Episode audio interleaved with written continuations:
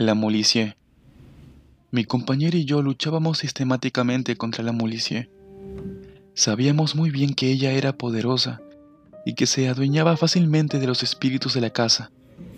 Habíamos observado cómo, agazapada en las comidas fuertes, en los muelles sillones y hasta en las melodías lánguidas de los boleros, aprovechaba cualquier instante de flaqueza para tender sobre nosotros sus brazos tentadores y sutiles envolvernos suavemente como la emanación de un pebetero.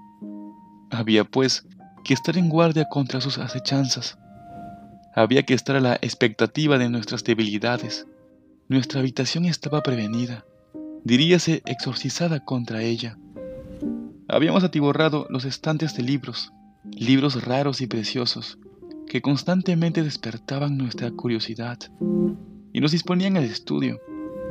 Habíamos coloreado las paredes con extraños dibujos que día a día renovábamos para tener siempre alguna novedad o, por lo menos, la ilusión de una perpetua mudanza.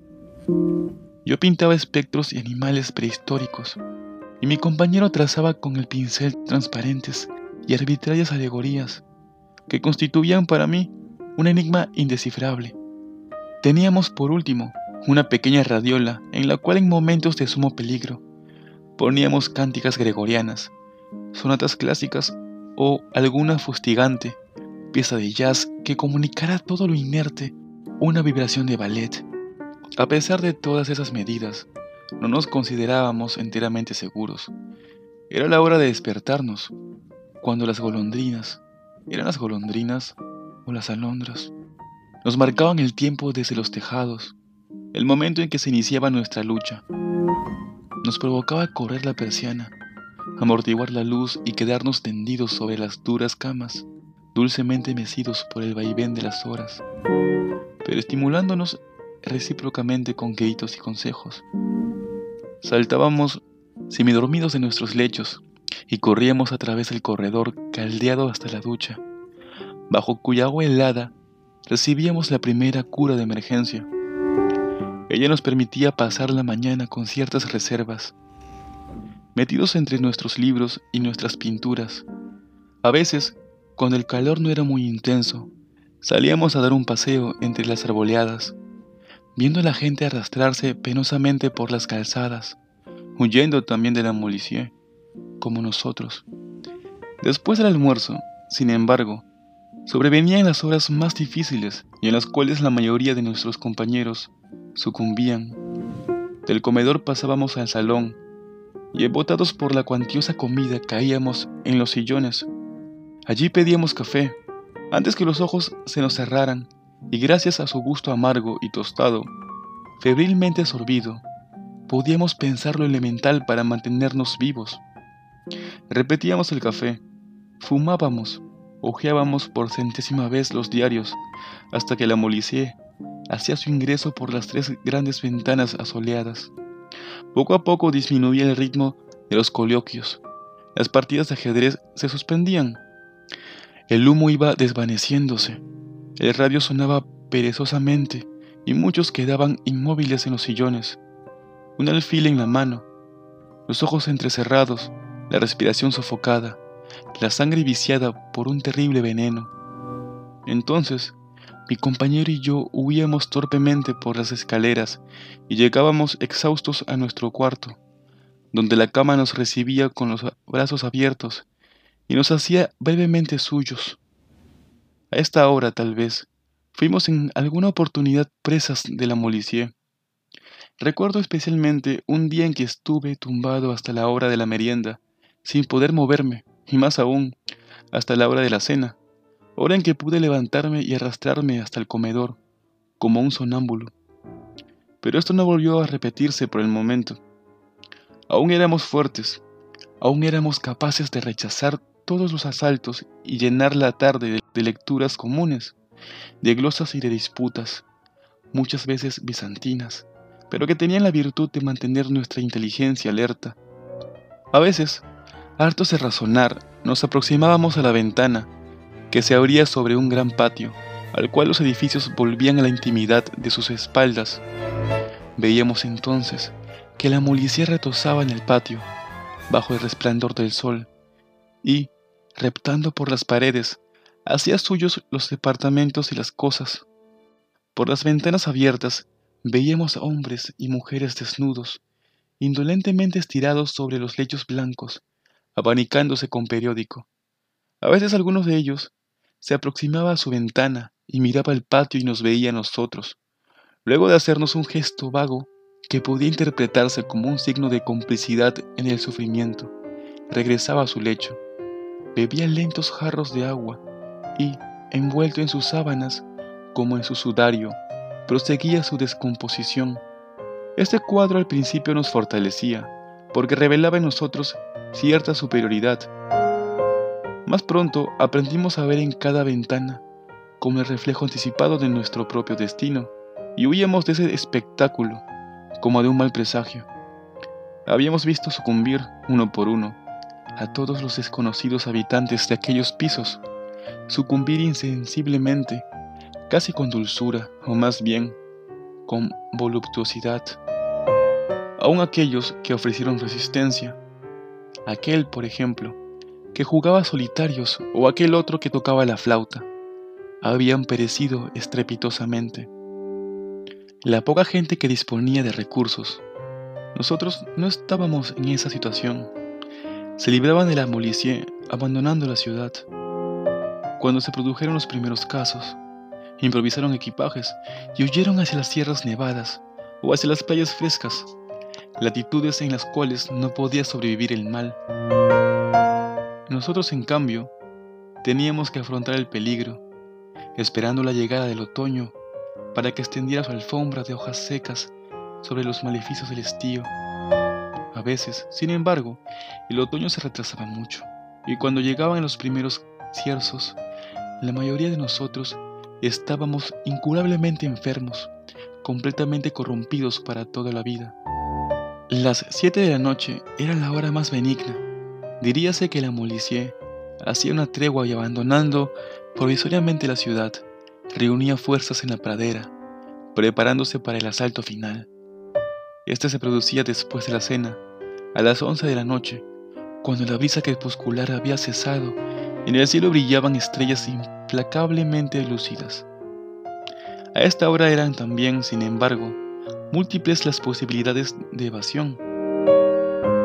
Los adinerados emigraban hacia los salones de fiesta en busca de las mujerzuelas para hallar, en el delirio, un remedio a su cansancio. Otros se hartaban de vino y regresaban ebrios en la madrugada, completamente insensibles a las sutilezas de la molicie.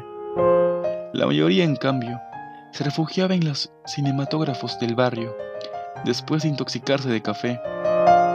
Los preparativos para la incursión al cine eran siempre precedidos de una gran tensión, como si se tratara de una medida sanitaria. Se repasaban los listines, se discutían las películas y pronto salía la gran caravana cortando el aire espeso de la noche.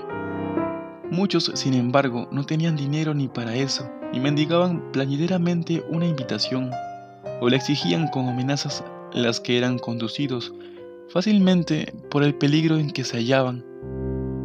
En las incómodas butacas veíamos tres o cuatro cintas consecutivas, con un interés excesivo, y que en otras circunstancias no tendría explicación.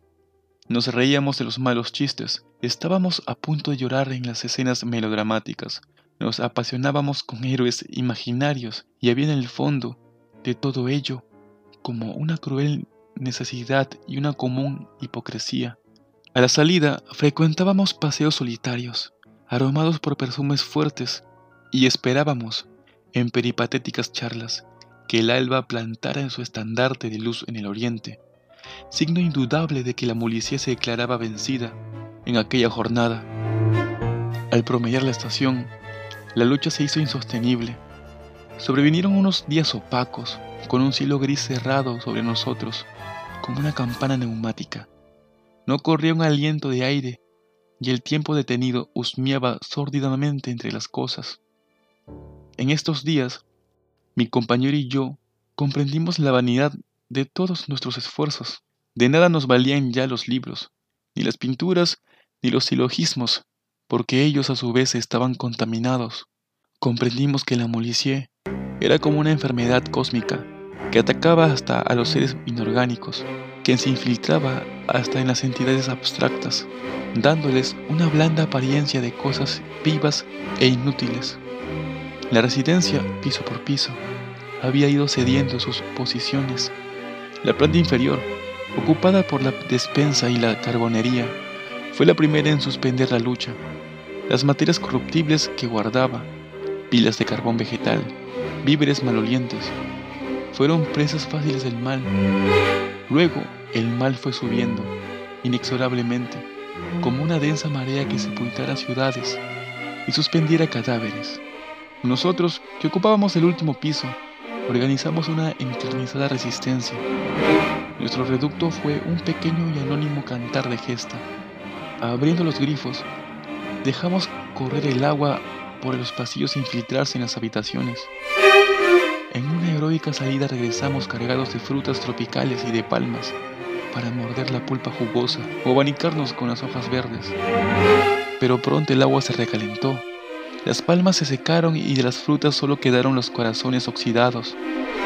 Entonces, desplomándonos en nuestras camas, oyendo cómo nuestro sudor rebotaba sobre las baldosas, decidimos nuestra capitulación. Al principio llevamos la cuenta de las horas, un campanario repicaba cansadamente muy cerca nuestro. ¿Quién lo tañería? La cuenta de los días. Pero pronto perdimos toda noción del tiempo. Vivíamos en un estado de somnolencia torpe, de embrutecimiento progresivo. No podíamos proferir una sola palabra. Nos era imposible hilvanar un pensamiento. Éramos fardos de materia viva, desposeídos de toda humanidad. ¿Cuánto tiempo duraría aquel estado? No lo sé. No podía decirlo.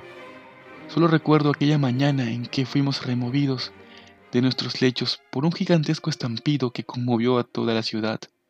Nuestra sensibilidad, agudizada por aquel impacto, quedó un instante alerta. Entonces sobrevino un gran silencio. Luego una ráfaga de aire fresco abrió de par en par las ventanas y unas gotas de agua motearon los cristales. La atmósfera de Toda la habitación se renovó en un momento y un saludable olor de tierra humedecida nos arrastró hasta la ventana. Entonces vimos qué lluvia copiosa, consoladoramente. También vimos que los árboles habían amarillado y que la primera hoja dorada se, desprendía. También vimos que los árboles habían amarillado y que la primera hoja dorada se desprendía y después de un breve vals tocaba la tierra a este contacto, un dedo en llaga gigantesca. La tierra despertó con un estupor de inmenso y contagioso júbilo, como un animal después de un largo sueño, y nosotros mismos nos sentimos partícipes de aquel renacimiento y nos abrazamos alegremente sobre el dindel de la ventana, recibiendo en el rostro las húmedas gotas del otoño.